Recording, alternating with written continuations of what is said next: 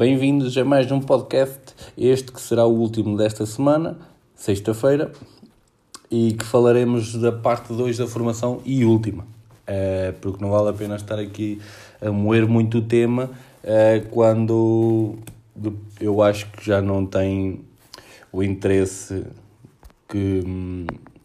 que depois posso proporcionar às pessoas que estão a ouvir isto. Mas caso queiram uma parte 3, a falar de, um, de uma coisa em específico, comentem lá no Instagram que eu irei ver e, e poderei fazer uma parte 3 futuramente. Não está fechado, mas fica aqui finalizado para já este tema da formação. Um, entretanto, o que é que eu queria, queria já explicar? Que ainda não vai sair episódio extra no domingo, ainda não será desta. Uh, entretanto, na próxima semana, na sexta-feira, começará a sair um, uma série nova um, que depois irei revelar no, no episódio da próxima segunda-feira. Um, mas terá a ver com um conceito novo que, irá, que está a aparecer no futebol e que, que, está a começar a ser estudado, mas que já existe há algum tempo noutros desportos. Um, e é isso. Para hoje, no, no facto da formação, eu queria falar-vos da educação na formação. Com isto quer dizer o quê? Que eu acho que há uma falta de educação na formação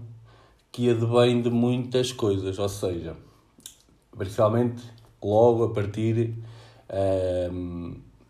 dos treinadores. Ou seja, com isto eu não quero dizer que os, treinadores são mais mal educados, não quero dizer nada disso. Eu só quero dizer é que, uh, por vezes, e não estou a dizer todos, só estou a dizer alguns, daquilo que eu, que eu conheço, daquilo que eu, que eu experiencio, uh, daquilo que eu vou vendo. Um, que eu acho que os treinadores não ligam muito à parte educacional do miúdo. Ou seja,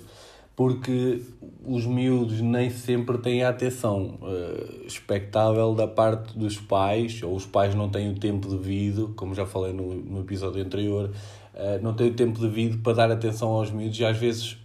sem querer, não conseguem passar os padrões de educação que gostariam de passar ou a educação que gostariam de dar porque o tempo não lhes permite, porque não estão nem sempre têm a paciência exata para estar com essas coisas. E eu acho que quando o miúdo tem, quer seja futebol, natação, uma, pratique qualquer coisa extracurricular que, que seja de, para ele, eu acho que a primeira coisa que qualquer uh, treinador, formador, educador, o que quer que seja, deve passar são valores da educação, ou seja, uh, o saber estar, o saber hum, ajudar o próximo, o saber hum, lidar com pessoas que não conhecem, o saber, pronto, essas coisas que nós no dia a dia estamos habituados a fazer e que os nossos pais nos deram, nos deram essa, essa parte. Um, estes miúdos, agora com esta tecnologia toda e com menos paciência por parte dos pais porque passam mais tempo a trabalhar, uh, não têm tanto essa parte e daí eu volto a ressaltar, não são todos, mas há alguma percentagem que, que se pode ser aproveitada e, e, e os treinadores, nesse caso, são muito uma figura paternal, ou seja, os pais, os treinadores, desculpem, os treinadores têm que ser vistos quase como um complemento aos pais. E eu falo por mim e por minha experiência que hum, eu tinha muitos pais que vinham ter comigo e a única coisa que me pediam era ah, eu não preciso que ele, que ele seja bom jogador, eu não, preciso, eu não quero isso, eu quero é que ele tenha eh, que ele saiba estar, que aprenda outras coisas, que aprenda a ter colegas, que saiba respeitar os colegas. E, e, e isso para mim fez-me sempre ver o futebol dessa maneira, e muito mais a formação, que é, nós temos que fazer um processo evolutivo com os jogadores, em que haja eh, uma, uma grande percentagem da educação, uma grande parte do futebol, e depois sempre a parte competitiva que tem que haver em tudo, nem que seja natação somos sozinhos, mas temos que, temos que ter sempre aquele bichinho do ganhar, porque é isso que nos faz trabalhar sempre no extremo. E com isto, eu quero dizer é algumas coisas que já referi aqui, mas que nós treinadores temos que estar por mais e cada vez mais perto dos miúdos, tentar perceber às vezes um problema na escola, eh, uma má nota num teste, eh, e tentar perceber o que é que se passou, o que é que aconteceu, tentar aqui por outros meios eh, ajudar o atleta para que o atleta se sinta bem e depois ao sábado, ou ao domingo, ou à sexta, ou o que é que seja, que rentabilize porque a preocupação é menor. E se nós olharmos hoje para o futebol profissional, como já há muitos casos que já falaram sobre isso, em que, por exemplo,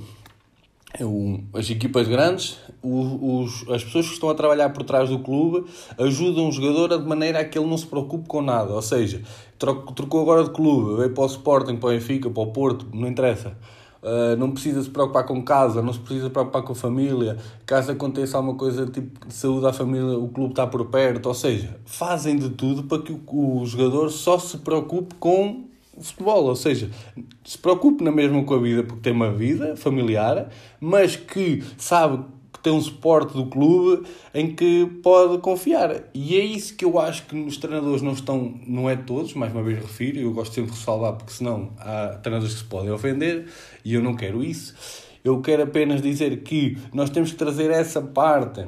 e uh, fazer isso na formação, que é dar ao jogador ferramentas e, e o à vontade para falar connosco, visto que nós, o clube nem sempre pode ajudar, porque não trabalham assim tantas pessoas no clube, nos clubes por vezes que possam ajudar esses miúdos, mas se tiverem mais pessoas, eu acho que sim, que deve acontecer. O clube também deve estar preocupado com os atletas, mas porque sem atletas não há, não há clube, um, e clube, sem clube também não há atletas, isso é óbvio. Uh, mas eu acho que nós devemos trazer essa parte, ou seja, eu faço muito esse, esse, esse trabalho que é perceber o que é que os miúdos precisam, saber o que é que, o que, é que os transtorna, saber se tem algum problema na escola, saber se, essas coisas. Eu acho que os jogadores sentem-se tão à vontade que depois vê o futebol não como uh, só ir ali dar os pontapés numa bola, mas vê aquilo como uma maneira de poder crescer na vida uh, e complementar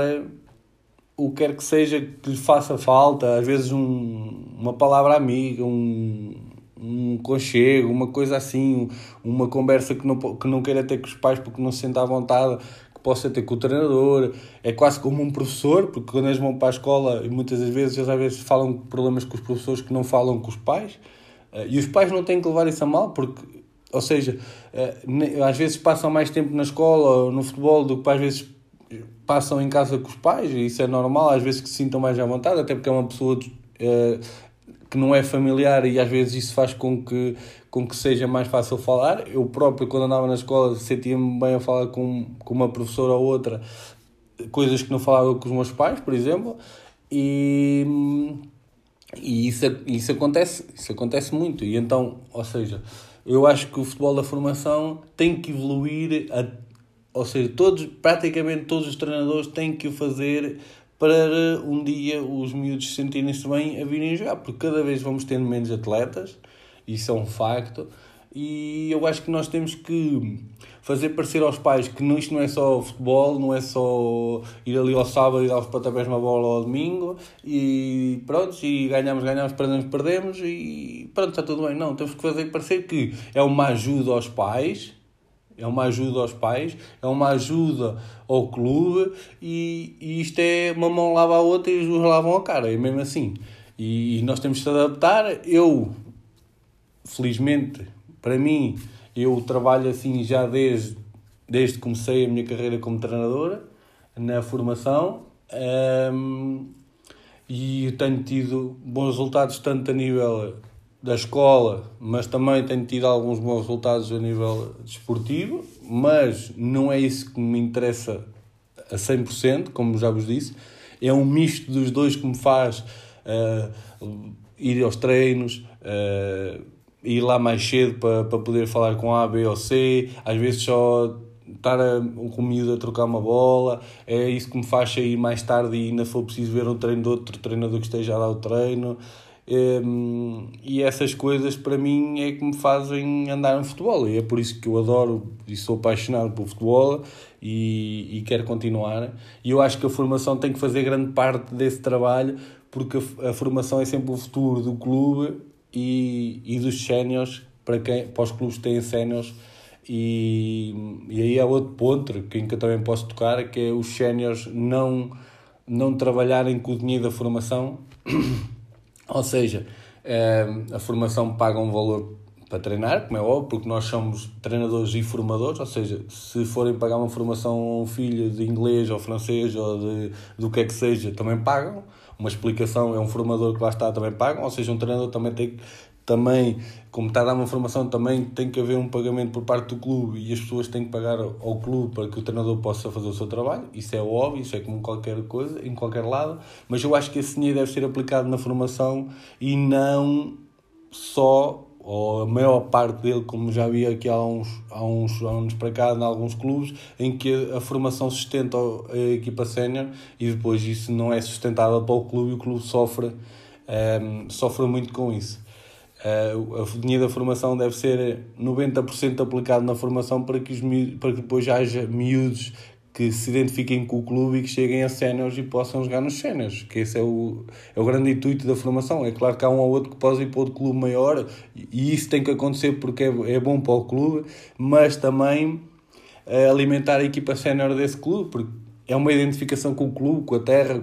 com tudo. E, e eu acho que essa parte nós também temos que estar um bocadinho abrangentes e espero bem que o futebol da formação encaminhe para aí, porque sem dúvida que encaminharemos para um, para um lado melhor da formação e não só o lado uh, desportivo, que, que cada vez menos uh, eu acho que é,